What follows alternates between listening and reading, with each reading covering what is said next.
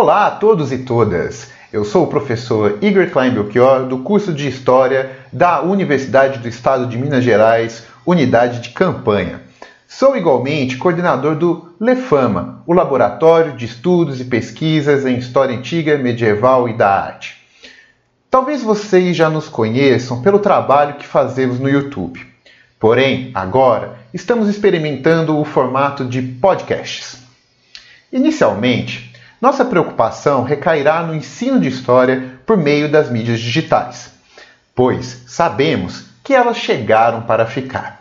Sendo assim, esta rádio e este podcast fazem parte de uma série de entrevistas promovidas em parceria com pesquisadores de todo o Brasil que já apresentaram soluções bem interessantes para a produção do conhecimento histórico utilizando as redes sociais.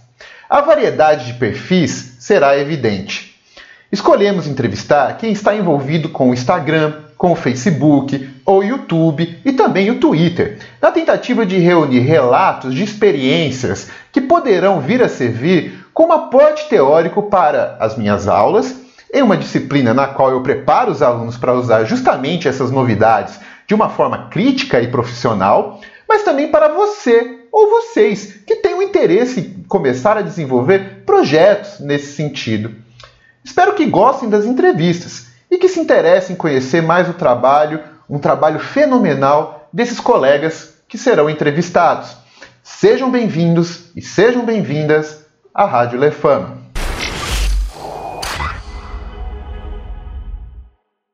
Olá, bom dia, boa tarde, boa noite. A depender do horário que você está assistindo este podcast, sinta-se saudado e sinta-se saudada.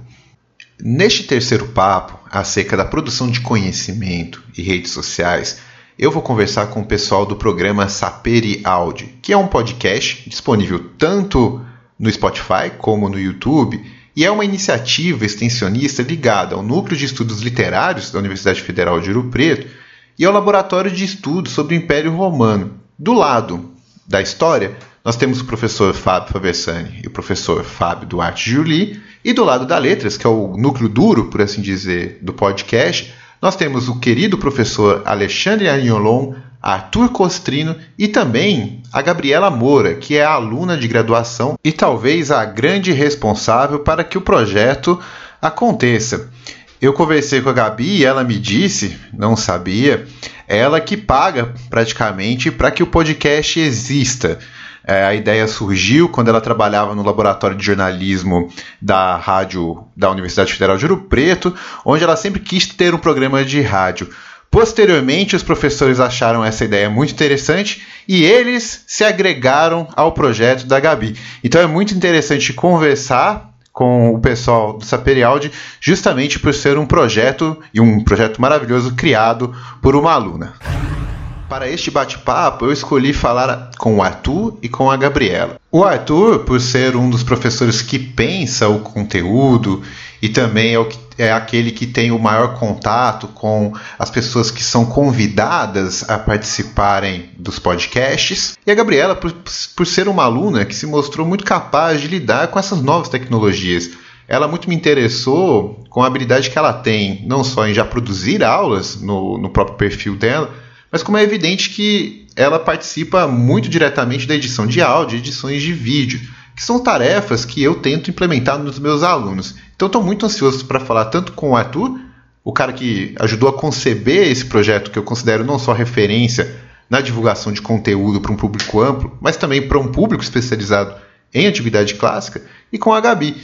Então eu espero que gostem muito desse bate-papo e eu passo a palavra aqui para os meus convidados. Arthur, Gabi, sintam-se saudados. Olá a todos e a todas. Eu gostaria primeiramente de agradecer ao convite do pessoal do laboratório para poder conversar sobre o Saperialde, que é sobretudo um podcast que eu venho produzindo juntamente com os professores de Língua e Literatura Latina da UFOP, o Alexandre Alon e o Arthur Costrino, e sempre contamos também com a colaboração do professor Fábio Faversani, que é professor de História Antiga da UFOP. Oi, Igor, muito obrigado pelo convite né, para fazer parte dessa, dessa sua atividade.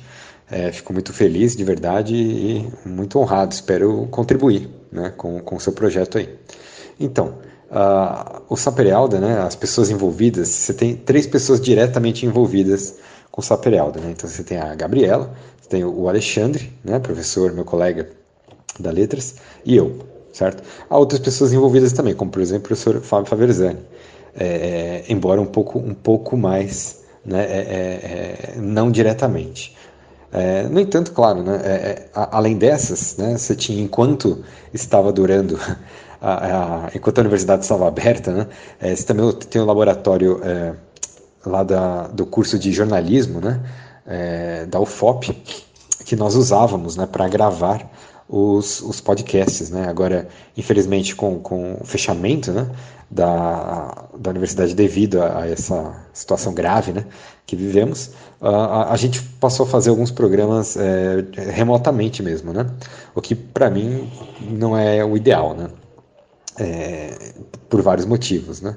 Uh, mas então, o pessoal envolvido é, é, esse daí. Mas lembrando que a pessoa responsável né, diretamente é, pela criação e manutenção e sucesso é, do Sapereal né, é, é, a Gabriela, né? sem sombra de dúvida, esse projeto é dela. Né? A gente só auxilia, não é o contrário. Né? É, então, assim, os louros vão sempre todos para ela. Bem, estamos todos apresentados. Arthur, como eu sou da casa, eu conheço bem o Fabersani, conheço bem a Yolon e te conheço também. Obviamente é muito fácil saber que a Gabriela que é a, a cabeça deste projeto. É muito, muito, muito fácil. Mas, assim, é, deixando de lado a, a abertura, né, a apresentação, vamos passar para umas perguntas aqui de coisas que eu gostaria mesmo de saber de vocês. É, a primeira delas é: para vocês, o que é hoje ser um professor ou uma professora de latim, grego, enfim, de conteúdos envolvendo as letras clássicas? Bom, eu comecei a dar aula de latim particular recentemente. Mas sempre que me perguntavam sobre isso, aqueles comentários típicos que latim e grego são línguas mortas, etc. E a gente tem sempre que explicar que não, ainda que a gente não saia falando grego e latim por aí, ou que você ligue a TV e passe um filme ou programas nessas línguas, elas são extremamente importantes por diversos motivos. É, nós que somos da área de clássicas lidamos diariamente com fontes que são escritas nessas línguas. Então, claro que no início a gente trabalha com tradução, mas à medida em que você vai aprofundando e tornando sua pesquisa cada vez mais séria e densa, é necessário ter o conhecimento dessas línguas. E além disso, mesmo que você não seja da área de clássicas, nós somos falantes de língua portuguesa, que é a maneira melhor de entender a estrutura da sua língua, da nossa comunicação, é, e a relação com vários outros idiomas modernos do que na sua origem. Eu, particularmente, sou fascinada com etimologia e pensando também, né, que sou da letras, me, eu me torno, antes de mais nada, uma professora melhor de português, é, porque eu compreendo a origem da minha língua. É, as coisas não surgiram do nada, sabe? Eu acho que é um pouco por aí.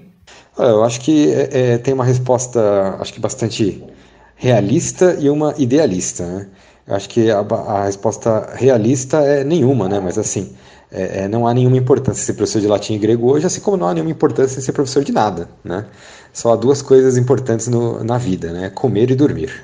Todo o resto é, é, é absolutamente é, invenção do ser humano, né? construção do ser humano. É, é, é e, e os quais nós, as quais essas construções que a gente tenta justificar com uma série de, to de coisas, né? Então, assim, não, não há importância porque não há importância em nada no planeta, né? a não ser comer e dormir. Uh, agora, tirando isso, tirando se a gente for pensar em questões um pouco mais é, é, colocadas historicamente, né, sociologicamente, a, a, importância de ser professor de latim e grego hoje em dia, né, é, é a importância de você estudar a história das ideias. Né? Não dá, por exemplo, para você compreender é, onde estamos sem saber de onde viemos. Né? Isso daí é muito clichê, mas é uma verdade. Uh, e, e, saber latim e grego né, nos dá algumas ferramentas, né? claro, muito parcialmente, né? Enfim, nunca ninguém vai entender, compreender toda a realidade, quanto é, é, é, é e, e, sequer tudo aquilo que uh, nós mesmos nos propomos a estudar, né? Então, mas é, é uma fração pequeniníssima, né? É, ínfima da, que nós nos dedicamos e que nós entendemos. Né? Mas então, uh, então por isso que estudar latim e grego é importante tipo, em relação a isso, né? Você tem uh, o latim e grego existe, né? Então assim como estudar biologia é importante, por exemplo, que a planta, né, que o biólogo vai estudar, por exemplo, ela existe, né? Então tudo que existe é, é passível e é, é, é, é, passível de ser estudado, né? É, e a meu ver, né, aí é uma opinião pessoal, tudo que existe é deve ser estudado, né? absolutamente. E o latim e grego, eles existem e, além deles existirem, são línguas que colaboraram é, bastante, né, até certo grau, com um tipo de formação intelectual, uh, não só intelectual, mas enfim, né, é o que restou né, é, é, dos documentos que essas línguas é, produziram, uh, de, de sociedades que, que estão na, que fazem parte da raiz da, das nossas, né? Uh, claro que não são as únicas, não estou nem dizendo que são as mais importantes, mas fazem parte, né? inegavelmente fazem parte. Então também são importantes por causa disso. Mas também estudar alguma coisa pela relação que ela tem conosco também eu acho que é uma coisa é, muito baixa, assim, né? É, é, não necessariamente ela precisava ter relação conosco para ser estudada, na verdade. Uma pessoa pode estudar aí é, é arqueólogo brasileiro, né? Pode estudar uma arqueologia, arqueologia chinesa, né? Do século II a.C., que para mim vai ter absolutamente a mesma validade né, que qualquer outra coisa. Então, é, é um argumento, mas não acho que seja melhor. Uh, então, eu continuo mantendo essa importância de estudar, de ser professor de latim e grego, é saber latim e grego e deixar aí para outras pessoas que também queiram saber latim e grego. Muito bem. Eu gostei muito das duas respostas e até mesmo por poder comparar as duas respostas. Gabriela foi muito mais no ponto profissional, do trabalho, do aprendizado, que é a ideia que nós temos na graduação, todos devemos ter, obviamente. É, e o Arthur já foi mais naquela de um professor que já fez doutorado, já passou um monte de tempo estudando essa coisa e chegou à conclusão que o importante é comer e dormir. Eu também cheguei a essa conclusão depois de muito tempo. Fora os ataques de pânico e ansiedade da academia, o importante é realmente a gente poder comer bem e dormir bem. Então é muito interessante comparar as duas respostas. Agradeço vocês. Mas enfim, vamos prosseguir a conversa aqui com mais algumas perguntas para apimentar o debate. É possível ensinar antiguidade clássica pela internet? E se sim, qual é o papel do professor ou da professora no mundo das mídias digitais? Eu acho que é possível sim, principalmente no atual momento em que estamos vivendo. A gente não tem muita escolha, né? É, e eu acho que tem pontos positivos nisso, porque as mídias digitais elas têm um tom mais leve, mais cotidiano, a meu ver. Claro que existem diversos nichos quando se trata de perfis profissionais, mas eu acho que de um modo geral, apesar da distância nessa relação virtual, as pessoas se sentem mais próximas do cotidiano umas das outras. Ainda mais agora que está todo mundo em casa. Então, eu acho que transparece mesmo uma ideia de intimidade, porque em rede social a gente se socializa, se relaciona com nossos amigos ou segue quem a gente admira. Então, traz uma proximidade. É, e aí você vê sua professora na casa dela falando de antiguidade clássica num tom diferente da sala de aula, sabe? Eu acho que essa é a questão. O legal das mídias é que o tom é diferente, é mais leve, é mais direto. Olha, eu creio que ensinar é, é, é possível, né? Pelo menos parcialmente, ensinar elementos, né? De é, disciplinas que fazem parte daquilo que a gente chama de antiguidade clássica. Né? Assim como é possível ensinar basicamente qualquer coisa, né? É, é, nos mundos, pela internet. Absolutamente qualquer coisa. Né? Até porque o, o, o, principal elemento né, do aprendizado é o aluno, né? é muito mais que o professor. E, e, boa parte do aprendizado né, recai sobre o aluno. É claro que o professor ele auxilia, né? É, e, e, bastante até, né? um bom professor ele ajuda muito, e um mau professor atrapalha muito.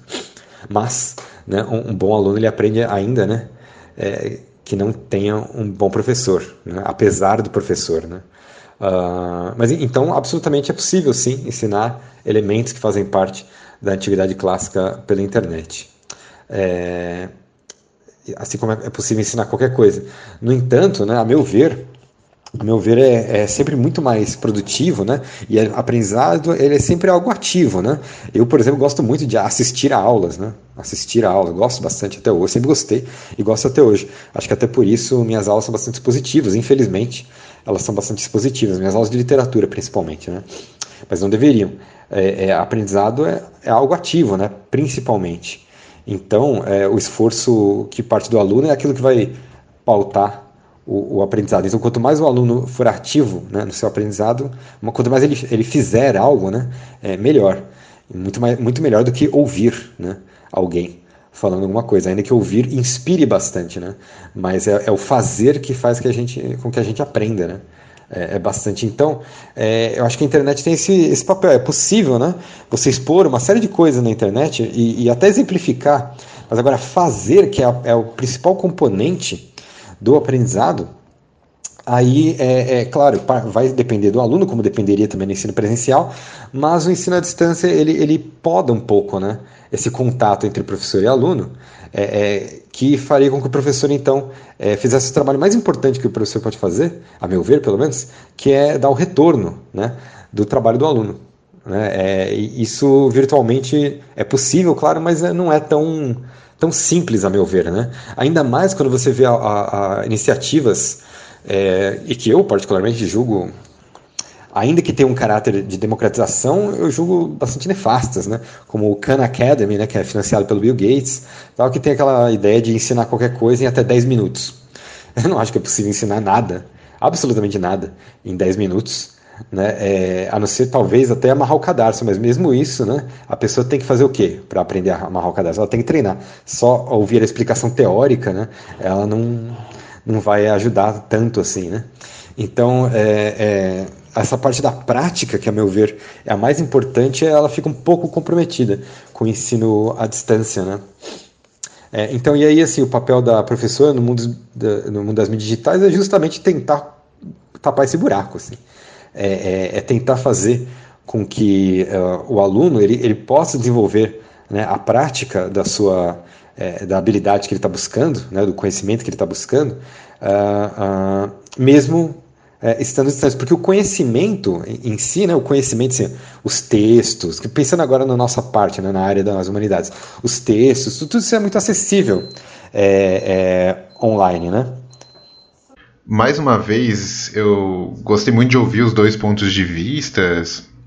Não são opostos, eles são complementares até mesmo porque a relação ensino não envolve simplesmente o professor, envolve também os alunos, os bolsistas, o pessoal, como o Arthur mesmo disse, é, como a Gabi, que é o que são os que botam a mão na massa e fazem muito o ensino acontecer, nós temos é, dois lados deste ensino. Um lado que é o suplemento de um momento que não, não dá para ter o, a, o ensino presencial, então torna-se um local onde não só ocorre o ensino, mas ocorre a troca de afetos, a manutenção da relação, que é uma coisa que eu acho que é muito importante para o ensino, a relação professor e aluno, ela tem que acontecer. E é o que liga ao Arthur, né, que o Arthur muito bem mencionou que dá para se ensinar qualquer coisa na internet, mas o aprendizado efetivo ele depende dessa relação do cotidiano, professor, aluno, da, do, do feedback, da correção, até mesmo do embate acadêmico, a troca de ideias, enfim, é algo que de fato essa, esse distanciamento ele não nos possibilita fazer. E aqui eu queria fazer uma outra, né? aproveitar o papo está interessante. Vocês observam, é a pergunta, né? Vocês observam que as redes sociais podem vir a funcionar como plataformas efetivas de ensino ou estamos apenas vivenciando a moda de produzir conteúdo online devido à pandemia? E se sim a primeira pergunta, vocês observam que essas plataformas online elas podem assumir a função de complementares ao ensino regular, como uma espécie de atividade extra ou reforço de conteúdo, ou elas podem assumir o espaço de plataformas independentes ao ensino regular, como espaços nos quais exista divulgação científica, que é o mais importante, e aprendizado por parte de um público leigo. Olha, na minha opinião, as redes sociais jamais podem substituir as aulas presenciais tanto em cursos de graduação e pós-graduação e principalmente na educação básica. Eu acho que uma coisa não anula a outra, muito pelo contrário, elas se complementam. No momento, a gente está se virando como dá, é, para levar o conhecimento e tentando se adaptar. O conteúdo nas redes em si, ele serve para divulgar a existência da área, para entreter, para despertar a curiosidade no assunto, para mostrar que pode ser acessível, que você não precisa estar numa sala de aula do ensino superior para saber da existência das temáticas da antiguidade clássica, etc. Mas aprender exclusivamente nas redes sociais não te torna um profissional sério no assunto. É, são coisas diferentes. Esse trabalho nas redes sociais ele é complementar. Da mesma forma que você pode gostar muito de biologia, de medicina, acessar a muitos canais no YouTube, por exemplo, é, fazer isso não te permite abrir um consultório e começar a atender pessoas e receitar remédios. Então, da mesma forma que nas ciências humanas, achar legal e consumir um assunto na internet é, não te torna um professor e pesquisador científico no assunto. Então, acho que são, são coisas distintas, né? É, produzir conteúdo online não, não quer dizer é, é, ensinar, né? É, você, uma, uma coisa é expor, outra coisa é ensinar, né? Então, as plataformas virtuais estão sendo muito boas, né? Já eram muito boas e estão sendo muito boas para expor conteúdos, né? Uh, uh, agora, expor, dar palestra, etc. Agora, ensinar, então, como eu falei na minha resposta anterior, para mim é outra coisa, né? Uh, então, assim, então, é, é, essa onda de, de, conteúdo online também tem que ser pensada. para mim, então, assim, não é ensino, né? Isso é expor. Né, é, é, expor a, a, atividade das universidades, expor pesquisas, etc., que para mim é muito diferente de ensinar. Né? É, agora, então, as, as as plataformas digitais servem muito bem para isso, né? Agora precisa ver para quem que elas servem, né? Também porque você tem, ele me parece muitas vezes que a gente fala muito com os convertidos, né? Uh, por mais que a gente tente, né, é, é, é de várias formas, né, você tente expandir uh, uh, o público, né, claro, isso vai depender muito do interesse do público, né, por mais que você force, você é, é, é coloque até dinheiro, né, para expandir aí o alcance dos vídeos, etc., Ainda assim, vai depender muito do interesse do público consumir aquele conteúdo ou não. E o que me parece é que a boa parte do conteúdo produzido, não só é, durante a pandemia, mas até antes, é, é consumido por nós mesmos, né? O que é, pra, óbvio, né? tem seu lado bom, no sentido que que bom que tem esse conteúdo, claro, mas ele não, não me parece que ele está atingindo tanta gente assim. Eu, eu pego como exemplo, então, é, não só as nossas é, o que nós temos produzido aqui, mas o que outras universidades produzem já, ou já produzem há algum tempo, mesmo fora, é, fora do Brasil. Né? Então, por exemplo, você tem a Universidade da Pensilvânia, que faz parte da Ivy League americana, aquelas oito universidades mais ricas, né? que são riquíssimas mesmo, e eles tiveram lá um belo dia, o departamento de Classics, né? teve lá, ganhou uma bolsa para produzir alguns, alguns conteúdos online. E eles produziram, tem lá no canal no YouTube deles, produziram conteúdos muito legais, muito legais mesmo, assim, é, é muito bem feitos, né? É, com os professores de lá, que são muito que são ótimos, né? Produzindo sobre filologia, né, etc. E assim, os vídeos estão lá 4, 5 anos já, e eles têm um alcance e não chega a mil pessoas, né? Você pensa, pô, negócio que foi bem produzido, sabe? Você, teve, você vê que teve uma preocupação não só com o roteiro, mas também com a acessibilidade da linguagem, você teve uma preocupação com a edição, montagem, é tudo, tudo muito bonito, muito profissional né? E da Universidade da Pensilvânia, né? Que tem um dos melhores departamentos de classics, né? Departamento de estudos clássicos é, dos Estados Unidos, se não do mundo. Né, que tem uma biblioteca que é uma das melhores do mundo, né, para a área, com vários manuscritos, né, inclusive, etc. E eles lá, que são professores renomadíssimos, né, é, não conseguiram nem mil visualizações no vídeo, né, explicando conceitos básicos da área. Né, então você vê que a, a veja, num vídeo em inglês, né, que, você, que, que, tem um alcance muito maior que conteúdo produzido em outras línguas, né, hoje em dia.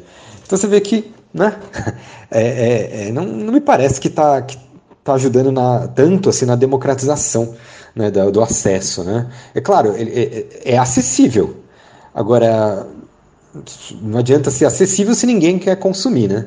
Acho que tem esse lado também. Eu lembro, uma vez eu estava é, fazendo um curso né, é, sobre o cânone da literatura medieval, lá na Finlândia. E aí um professor, um dos responsáveis pelo curso, estava conversando com ele né, no bar, Né? E, e, ele era radicalmente, ele era de, de, bastante, né, extrema esquerda, uma pessoa assim, é, é, é radicalmente contra capitalismo em diversas formas, né? E ele é, é, é falou para mim que ele era absolutamente contra a digitalização de manuscritos antigos e medievais. E eu fiquei chocado, né? Porque para mim era um negócio meio óbvio, né? Para mim é óbvio, óbvio que tem que ser digitalizado. E aí ele falou para mim assim, não, não tem. Né? Eu falei, por que, professor, não tem que ter? Ele falou, porque olha só, gasta-se muito dinheiro para digitalizar. Para fazer uma boa digitalização é muito caro, caríssimo. Né? É, as universidades têm que não só despender o, custo, né, mas elas têm que, ter que despender pessoal. Né? Então, as pessoas é, é, é, diretamente é, é, escalonadas para fazer só a digitalização. Aí tem que comparar aparelho, etc. Tem que, enfim, fazer a, parte física da coisa, depois a parte virtual da coisa. É uma série de questões, né? que envolve a, a digitalização boa né, de, de, manuscritos. Todo um cuidado também, etc. E aí ele falou, é, gasta-se muito dinheiro mesmo né, para fazer isso. Aí ele falou para mim, pô, Arthur, você estuda esse autor aí, Alcuino, né? E você precisa ver esses manuscritos, legal. Quantas pessoas no mundo precisam ver esses manuscritos que você, que você vê? Ah, talvez meia dúzia, né? Assim, que precisa ver por, uma, por motivos de, de estudo, né? Talvez meia dúzia. É, no máximo, assim, tô, chutando muito alto, né? Muito alto. É, é, e ele falou, então, você vê, todo o dinheiro que gastaram para digitalizar esses manuscritos que você vê, né, que e outra, ninguém, vai clicar lá online a não ser você, e mais talvez esses meia dúzia, né, esse dinheiro poderia ser dado, né, não, não a todo ele, porque não ia ser nem sequer necessário, mas para as pessoas que de fato precisam ver. Então você está fazendo pesquisa com esse manuscrito, beleza, esse te dá um dinheiro e você vai para onde está esse manuscrito, fica o tempo que quiser, né, tudo pago, e vê e faz seu estudo. Né? Então, assim, e, e, e aí você não precisa digitalizar os manuscritos porque não tem acesso. E eles falavam isso sabendo, né? Porque a Universidade de York, onde ele trabalhava, onde eu estudei, onde fiz meu doutorado, eles digitalizam muito manuscrito e falam, ah, eu sei os números internos ali, quem que acessa manuscrito, cara, pouquíssima gente de fora da Universidade de York acessa esses manuscritos. E quem acessa é um ou outro de outra universidade, entendeu? Assim, só que o dinheiro que foi gasto para fazer isso é um dinheiro que dava para pagar bolsa para Deus e o mundo. Certo? Então, assim, então que, que democratização é essa, né? Eu falei, outra, se um belo dia dá um problema gigantesco né, na rede mundial de computadores, acabou, acabou, você perdeu a digitalização. Né, e aí pronto, ninguém mais tem acesso. Ou se os governos resolvem fazer, como governos de alguns países, né, como é o caso da China, no caso até da Alemanha em alguns aspectos, né, é, é, que, que proíbe visualização de coisas de outros países, é, é, pronto, todo aquele dinheiro gasto para você ter um acesso mundial àqueles manuscritos e que ninguém acessava, agora sequer isso é possível. Né? Então é, ele, ele tem um argumento, ainda sou a favor né, de digitalizar, claro, mas, é, mas o argumento, os argumentos são, deles são muito fortes. Né? Então, é, é, então acho que as, as plataformas de ensino têm um papel de democratização, porém não dá para parar só nisso. Né? É, é, há de se formar um interesse por, por aquele conteúdo, de um público que, não, que não, não pode ser só o público universitário, porque esse já tem acesso de alguma forma, né? bem ou mal. Né? É, então, falar só para a gente mesmo, né, eu acho eu acho ainda bastante, bastante complicado. Isso é uma coisa que eu, que eu tento, né? Sempre tentei e tento quebrar com o Saprealda e que admito, assim, é, não acho que acho até que a gente está num, num, caminho razoável, mas acho que tá, estamos muito longe né, de conseguir de fato isso, né, é, chamar a atenção de um público que nem sequer sabe que isso existe. Né, isso, é um, isso é um problema. Então, tudo isso é muito acessível online hoje em dia. Né? No entanto, você, você guiar né, é, o, o, aluno, assim, que ele possa desenvolver o pensamento crítico dele ou dela é, é, sobre esses textos, sobre todo esse material, né, as fontes primárias, secundárias, etc. E aí produzir, então, a sua contribuição é, é, é com base nessas coisas, a, a, que é o mais importante, a meu ver, né, é, essa parte que tem que ter a principal curadoria, isso, se você me permite usar essa palavra, do, das, dos professores, né? E é isso que a parte digital mais é, é, é, complica. Ainda mais se você, então, voltando ao exemplo do Khan Academy, que o professor sequer tem contato né, com o aluno. Né? Não é um professor que, que dá lá, é um expositor. Né? A pessoa está expondo alguma coisa. O professor ele vai dialogar com a reflexão do aluno. Né? E não é isso que os caras fazem, é, que se faz é, geralmente na internet. Ainda mais se você for pensar então nessas experiências das universidades é, é, privadas brasileiras, que têm substituído né, as aulas presenciais, obviamente, por aulas online. Isso já até antes da pandemia, mas é, é, que foi então acelerado por causa da pandemia, e aí estão demitindo professores e colocando lá 180 alunos na sala de aula, né? É, na sala de aula virtual, melhor dizendo, né? E se você for pensar os lugares, as universidades que têm o melhor ensino do mundo, você tem três, cinco alunos por sala de aula, né? Por quê? Porque aí dá mais espaço para os alunos desenvolvam né, suas ideias, é, é, sejam interpelados pelos colegas, sejam criticados pelos seus colegas professores, que é assim que se aprende, né? Assim que se, é assim que se é, progride, né? Uh, uh, se ficar numa sala com 180 só ouvindo alguém falar, na melhor das hipóteses, evidentemente, ajuda muito pouco, né? Então acho que o papel da professora nas digitais é tentar é, é suprir esse problema, né? É, da, da, distância entre professor e aluno, entre a produção do aluno e, e então a, a, a, oportunidade do professor de dialogar com isso. Bom, pelo menos neste, neste ponto todos concordamos. É, até mesmo porque eu já fui aluno de cursos virtuais, nunca fiz uma graduação virtual. Aqueles mocks, né, esses é, cursos que até o Arthur mencionou que virou moda acontecerem, eu, pela experiência pessoal que eu tive, eu posso dizer que eu aprendi muito. Mas eu aprendi muito porque eu fui bem formado antes. Eu fiz muitos cursos legais, de egiptologia, por exemplo, que eu só pude absorver tudo ali, a, os, o conhecimento e ter um, um bom resultado, porque eu fiz uma graduação em História, um mestrado e, e um doutorado também em História, fui professor. Então não é simplesmente ensinar. O aluno, nesse contexto de redes sociais, ele também tem que saber aprender. Agora, certamente, né, essas é, plataformas virtuais podem ter um papel importante né, é, como complementação, com certeza. Né? Eu, por exemplo, é, eu, eu falo, eu, eu, é, é, eu acesso mais o LibGen, né, de pirateação de livro, do que o meu e-mail, sinceramente. Assim, todos os dias eu pego livros e artigos lá, todos os dias. E é absolutamente crucial para o meu trabalho. Assim, se aquilo não existisse, cara, 80% do que eu faço eu não poderia fazer. Né? Então, assim, é, para mim é extremamente importante essas plataformas digitais nesse sentido, né, de acesso, porém, é, mais do que isso, a gente tem que trabalhar na divulgação científica para atrair o público leigo. Eu só não sei exatamente como se faz isso, né, porque até agora todas as tentativas que eu, que eu vi, né, é, não só minhas, né, lógico, mas do mundo afora, eu não sei se tem funcionado. Não sei mesmo assim. Me parece que as pessoas estão muito preocupadas em com outras coisas, né? É, é, e a, o que a gente faz é, é menos do que uma curiosidade é, é para muita gente, né? Então isso é uma coisa que me preocupa, né? E que eu tento eu tento vencer, né? É, é isso, mas admito que estou perdendo, né? Drasticamente. Mas continuando aí com as perguntas, por que vocês escolheram o formato podcast? Então, quando nós começamos há um ano e meio, a ideia inicial era ser um programa de rádio, por isso que até nas redes sociais está Rádio Saperialde. Nós tínhamos feito uma parceria com a Rádio Plural do Laboratório de Jornalismo da UFOP. Só que logo no primeiro episódio nós percebemos que o formato podcast seria melhor, porque as pessoas poderiam ouvir quando bem quisessem, não precisaria estar online naquele determinado horário para ter acesso. Então, por uma questão de acessibilidade, nós optamos pelo formato podcast. Então, a gente escolheu o formato podcast porque no início a gente não tinha coragem de aparecer na câmera, né? Então, é, não, sinceramente, assim, né? Ninguém tinha coragem. Aí a gente foi perdendo um pouco essa. Esse, e de fato, né? É uma questão de costume, né? Mas a gente não tinha coragem né, de aparecer na câmera, então o podcast parecia algo mais seguro, né? É, é, que é só o áudio mesmo. Né? Então era, era mais fácil. Fora que, além disso, a, a, a questão da edição né, do, do áudio ela é, é, muito mais fácil de fazer do que a edição de vídeo, né? É, então também tem isso, né? como ninguém, ninguém sabia fazer edição de áudio, de vídeo, ninguém sabia fazer nada, né? É, nos parecia um, algo menos desafiador. Uh, a Gabriela acabou então aprendendo né, a fazer edição de áudio e depois agora também de vídeo, né? De forma que ela, ela tem produzido muitos vídeos, né?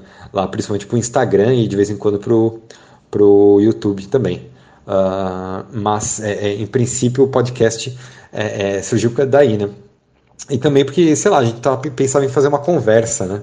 É, mais fluida sobre os assuntos. Nem sempre isso aconteceu, principalmente no início, né? Que é, é contraditório. A gente queria que fosse uma conversa fluida, mas a gente mesmo não fez isso acontecer. Depois acabou rumando para esse lado, né? E melhorou bastante, eu acho. Bem, eu vou passar por umas perguntas mais técnicas. Eu gostei muito do diálogo com vocês até agora.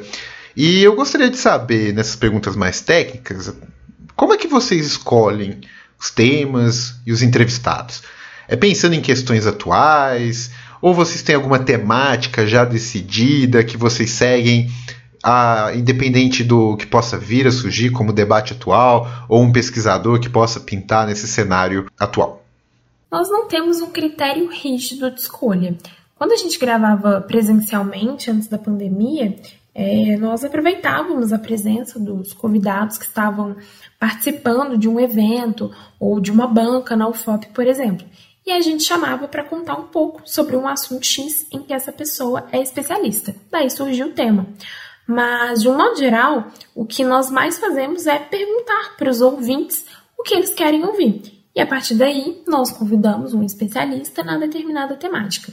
Mas, como eu disse, nós não somos muito rígidos. Então, por exemplo, se acontece algo atual que é interessante relacionar com a antiguidade, a gente grava também. Por exemplo, quando nós iniciamos a terceira temporada do podcast nesse ano, a ideia era fazer uma série sobre temáticas da filosofia platônica.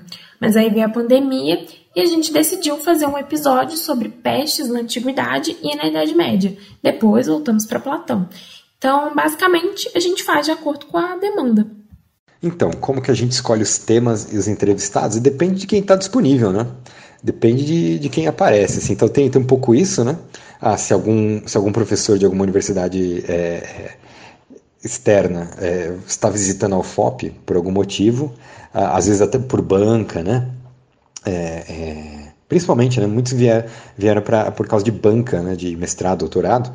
Uh, então a gente acaba aproveitando a, a presença dessa pessoa para gravar um podcast. Daí mais uma crítica minha né, ao, ao, formato digital dessas coisas, né? Essas bancas é, digitais, porque elas são muito cômodas, né? São muito práticas, né? Mas enfim, o, a, a, universidade, o conhecimento, ele se dá, ele se, ele se forma a partir do debate, né? E é, não é a coisa mais simples do mundo fazer um debate com as pessoas, cada um na sua casa, né? Uh, e ainda mais fazer uma defesa, que também é um negócio protocolar. Uh, pode acontecer vários problemas técnicos, né? Então, quando tá pessoalmente, o debate me, me parece que ele flui muito melhor, é muito mais orgânico, né? Enquanto que quando tá todo mundo cada um do seu quilômetros, né, milhares de quilômetros de distância, a coisa é um pouco mais engessada. E daí também, né, fazer congressos virtuais, tá, essas coisas, né, é, eu acho que elas são é, tentativas dignas, né? É, é, de continuar as atividades acadêmicas, evidentemente, dentro desse, desse contexto, porém, é, eu acho que elas não podem ser normalizadas, normatizadas, né? de forma nenhuma, porque para mim é um, é um, grande detrimento. Né? É, imagina fazer um centro de estudos avançados, cada um na sua casa. Isso não, não existe, né? É uma ficção aí de muito mau gosto. Né? Mas então, então assim, quando os professores vinham ao FOP, é, a gente convidava, e aí, claro, dependia então do tema de especialidade desse professor. Fizemos isso com o Paulo Martins, com o Alexandre Hasegawa, com o Fábio Cairoli, com é, teve, teve outros, né? Assim, teve, teve vários, né? Ah, ah, o Otávio, é, também da, da, da, UFPR. Então, tivemos vários professores que estavam visitando, e aí então acabávamos convidando para falar de algum tema que fosse caro a eles. Né? Aí, além disso, temos os professores da casa, né? alunos também, convidados especialíssimos como, como a Olivia, né? filha do Fábio Jolie. Né? Então, assim, é, é, a gente tentava pensar um pouco se houvesse é, convidado, a gente então falava de um tema que fosse caro a esse convidado. Se não a convidado, aí nós decidimos um tema entre nós, né?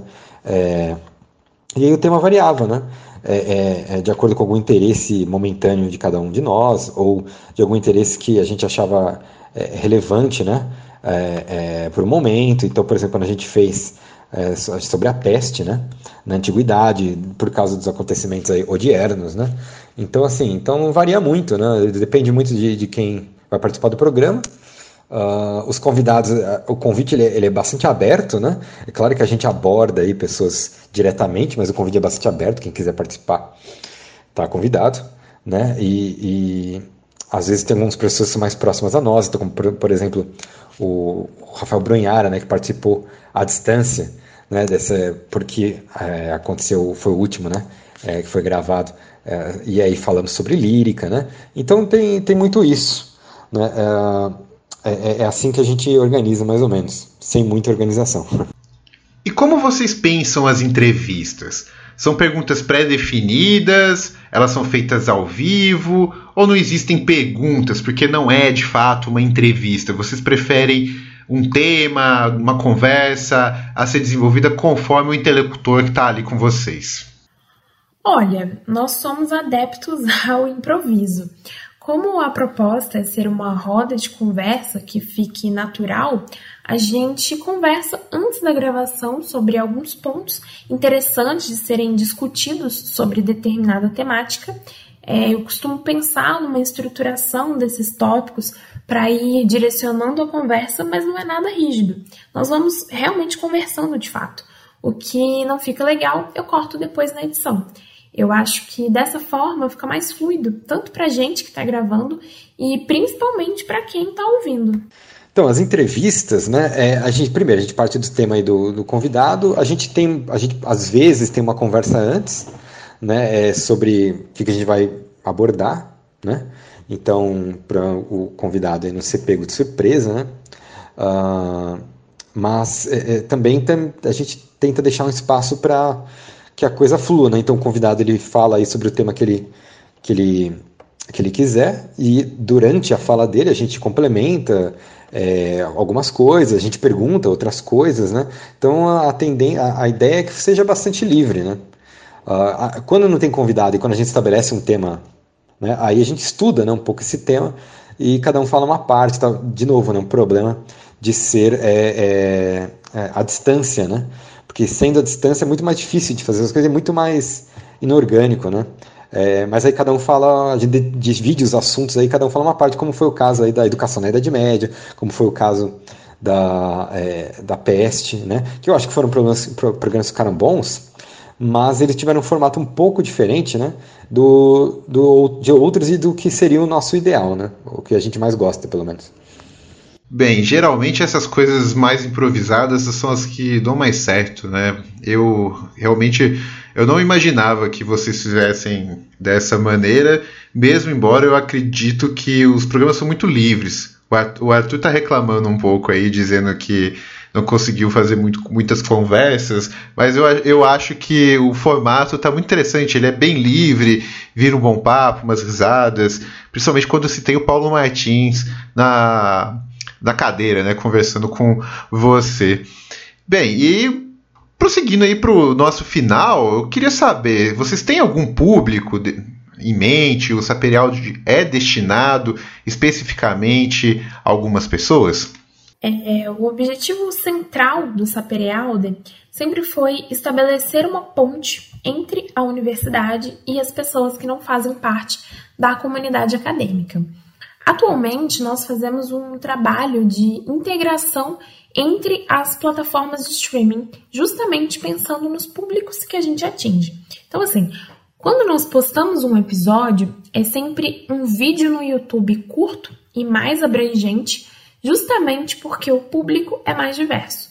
E ao fim do vídeo, eu convido as pessoas a acessarem o Spotify, que vai ter um episódio com uma temática análoga ao vídeo, mas com um conteúdo um pouco mais específico e com um especialista no assunto, trazendo uma certa densidade para a discussão. A gente sabe que a maior parte dos ouvintes do podcast são alunos de graduação de um modo geral, não necessariamente da área, então, tem o teor acadêmico pensando no conteúdo, mas num tom dinâmico. Essa integração eu acho que tem dado certo, porque tem conteúdo, principalmente nas redes sociais, que agradem o público mais diverso possível, porque são coisas presentes do cotidiano de todo mundo, mas a forma de apreender que é diferente. Então, assim, se uma pessoa de 50 anos que quiser assistir um vídeo, ver uma curiosidade, é ótimo, porque ela pode ter a profissão dela e não vá fazer faculdade de letras, história, filosofia, Mas não significa que ela não pode ter acesso ou conhecimento da existência dessas coisas. Mas muitas vezes o filho dessa pessoa de 16, 17 anos que está terminando o ensino médio pode assistir o nosso conteúdo e se interessar cada vez mais a ponto de querer se tornar um profissional no assunto, querer é, ingressar num curso, por exemplo. Então, por isso que tem para todo mundo um vídeo básico e abrangente um podcast com mais aprofundamento no assunto, até chegar nas formas mais tradicionais acadêmicas, que são as recomendações que nós fazemos de livros e artigos científicos. Então, tem um pouco para todo mundo de maneira gradativa. Ô Gabi, eu vou interromper a resposta do Arthur, comer a resposta dele, que a sua já ficou muito, é, muito completa nesse sentido, porque eu gostaria de comentá-la. Eu gostei muito do que você respondeu, no sentido de é, não só divulgar esse conhecimento para estudantes da universidade, mas para estudantes que podem vir a chegar na universidade. Eu vejo muito a, as redes sociais nesse sentido. Eu procuro, inclusive, fazer nesse sentido. Algo que um estudante de humanidades mais uh, experiente acharia até meio bobo, mas que um aluno de ensino médio que muitas vezes se afasta de cursos como os nossos, né? É muito difícil hoje alguém falar assim, poxa, eu quero ser um professor de história, eu quero ser uma professora de letras. Que sabe dizer eu quero aprender latim, grego, já no ensino médio. Então, quando você vê que é, isso não só é possível, mas como é legal e tem como ser interativo, ou seja, ou seja é, dialogar com a modernidade mesmo. Eu acho que isso atrai muito a moçada, né? Gostar de, de vídeos, edições, YouTube, e ver que tem como você fazer aquele curso que geralmente na escola é taxado como chato, né? Geralmente cursos que tem que ler muito as pessoas entendem como chatos, né? infelizmente. É, ler não é tão ruim assim, né? na verdade eu gosto bastante, mas essa leitura ela também pode ser usada para você é, não, não só do fato aprender, mas aprender a ensinar a partir de outras ferramentas e mostrar que essas outras ferramentas elas são possíveis também nesse tipo de estudo. Muito legal a tua resposta.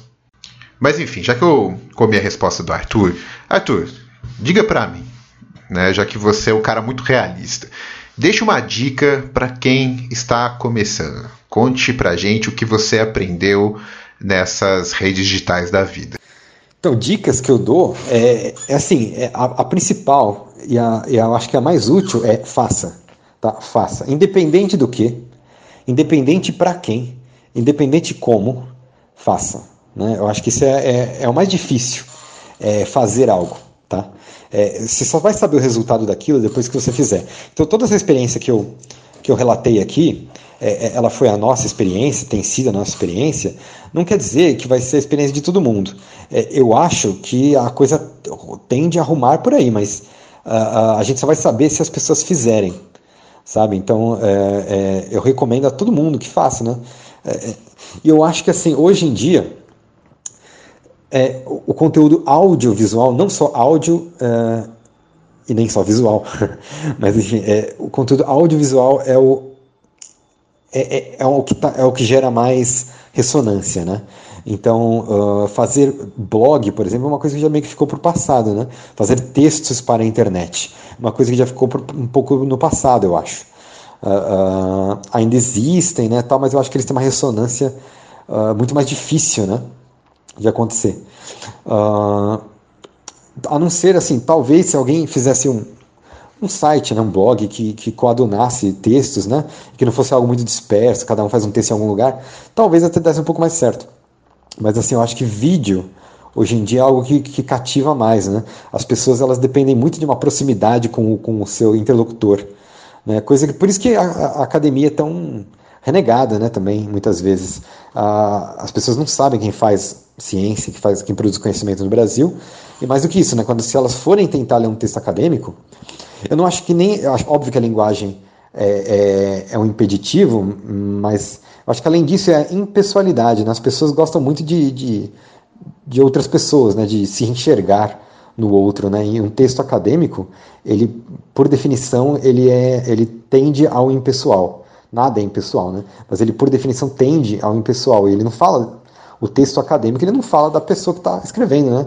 Ele fala de outras coisas. Isso eu acho que hoje no, no nosso mundo é, atrai pouquíssima gente, né? As pessoas gostam de ficar sabendo da, da vida do outro e tal, da experiência do outro, né? É, então o vídeo, né? É, ele, ele, traz um pouco disso porque a, a pessoa vê o outro ali, né? Então acho que vídeo, se eu puder dar, assim, se alguma das minhas dicas serve para alguma coisa, né? Acho que o, o vídeo é, ele é, ele é legal nesse sentido, né? E aí também vídeos curtos, né? A gente sabe que a, a capacidade de, de atenção das pessoas ela é bastante limitada, né? Então mais, alguma coisa maior que 10 minutos, ela tende a, a não ser tão atrativa, né? Uh, hoje em dia, no mundo da, da internet, né? A não ser que a pessoa queira fazer um filme, né? Aí tudo bem, aí é outra coisa. Mas no mundo da, da internet, é, é 10, mais que 10 minutos é, é muito complicado, né? Então, tentar focar nisso, né? Por isso que o Instagram, inclusive, dá tanto certo, né? Dá tão certo. Porque os vídeos que se postam no Instagram têm um caráter muito é, é, personalístico e eles são têm segundos de duração, né? Então, por isso que tem uma ressonância é, muito maior, né? E você, Gabi? O que, que você aprendeu é, administrando tudo isso que você administrou nesse tempo de Saperial de, e das suas próprias redes pessoais? Bom, os resultados que nós temos são a partir de experiências que fomos tentando e aprendendo ao longo desse último ano e meio. Um lado que pode ser negativo é acostume-se que a internet tem de tudo. Então, às vezes, pode aparecer uma pessoa querendo te xingar, ignorante, a ponto de não acreditar nas fontes científicas que você apresentar. Mas essa galera a gente só ignora porque não costuma valer a pena. Concentre-se em quem quer aprender. Então, para isso, a dica que eu dou é: conheça seu público e pense nele em tudo que você for produzir. Se você está oferecendo algo e quer que as pessoas procurem, você tem que pensar: eu estou falando de um jeito claro? Quem vai ver ou ouvir isso aqui? Essa pessoa vai entender? Tá fluido porque não é uma sala de aula que a gente pode olhar para a cara dos alunos e fazer aquelas leituras das expressões faciais e corporais e principalmente perguntar se alguém não entendeu. Então, esses questionamentos na hora de produzir, a meu ver, são muito importantes. E procurar ter um feedback das pessoas após as postagens também. E uma última, que pelo menos comigo funciona bem, é que eu falo do que eu gosto, basicamente. Tudo que eu produzo e posto, eu faço antes de agradar os outros, eu estou agradando a mim. Eu estou empolgada para falar, não é atuação. Eu realmente acho legal as coisas que eu falo. Então, eu já tive experiências pessoais de que eu transmito isso, sabe? Soa natural para as pessoas e legal, porque primeiramente eu tô fascinado com o assunto. E reflexos disso são sempre que me mandam mensagem querendo conhecer mais sobre determinada coisa, porque gostaram da minha exposição, a ponto de me perguntarem sobre o curso. É, já recebi feedback de pessoas entrando no curso de letras para dar ênfase na antiguidade, porque me viu falando sobre o assunto. Isso, para mim, faz tudo valer a pena. Então, eu acho que é isso. Então, gente, eu gostei muito desse papo. Gostei muito das dicas. Fico com as duas dicas que vocês. De todas, né? Duas que vocês mencionaram. Uma do Arthur é, é o faça. Dê as caras, faça. E a dica da Gabi é faça gostando. É que tudo que a gente faz com muita paixão no aprendizado, eu acho que a gente consegue também, igual ela mesmo disse, passar de uma maneira muito mais clara, interessante, até mesmo a ponto de inspirar novas pessoas a fazer o que a gente faz, é o que eu acho que é o, o, grande, o grande X da questão. Mostrar para as pessoas que é legal também pesquisar, estudar latim, estudar grego, antiguidade clássica, e que isso é bem apaixonante. Mas enfim, gente, eu, Igor, vou embora. Vou deixar uh, vocês com a despedida dos nossos convidados e até a próxima conversa. Um beijo a todos e a todas e até mais. Eu gostaria de agradecer imensamente ao convite. Eu fiquei muito honrada, espero ter contribuído de alguma forma aqui para o podcast de vocês, para quem está ouvindo e querendo aprender ou produzir. E convido a todos a escutarem e assistirem o Sapere Aude.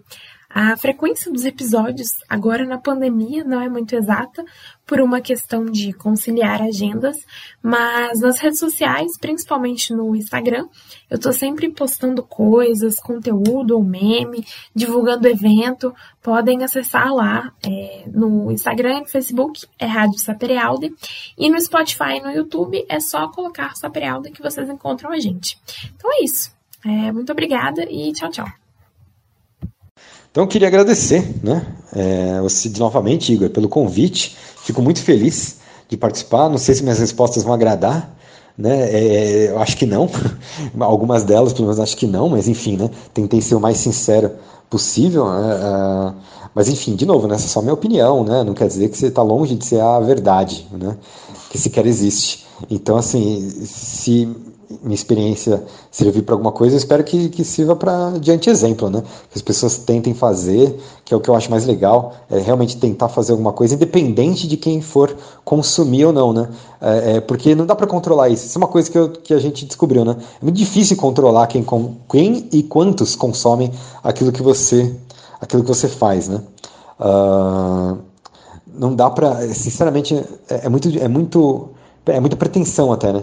Tentar fazer isso. Então, assim, é, é, é a mesma coisa escrever um artigo, né? Você escreve um artigo, uh, não dá para saber quem vai ler, quem, quem não vai ler, quem vai gostar, quem não vai gostar, se tá certo, tá errado também, em muitos aspectos. O importante é fazer e deixar lá. Se aquilo uh, tiver alguma ressonância com alguém em geral, algum tipo de conhecimento é, para alguma pessoa, que ajude a pessoa em alguma coisa, pô, se uma pessoa é, ver o seu, o, o vídeo e, e aquilo tiver alguma importância para ela, pô, para mim isso já é mais do que pagamento suficiente, de verdade, assim. É, por mais que eu queira que o conteúdo chegue para além da nossa bolha e para o máximo de pessoas possível, isso é, é um utópico, né? Então, se chegar a uma pessoa e aquela pessoa achar legal é, e acrescentar algo na vida dela, para mim já tá, é, já cumpriu o seu papel, né? Sinceramente, assim. Então, assim, agradeço de novo né, a oportunidade. Uh, e espero que todo mundo aí que esteja me ouvindo é, vá conhecer o Saprialdo. Tem página no Facebook, tem o, o canal no Spotify, é, tem o canal no YouTube, tem a página no Instagram. Né? Então, assim, tem, tem bastante coisa. Conheçam lá o Saperialdo, que eu acho que muita gente vai gostar. Falou? Um abração.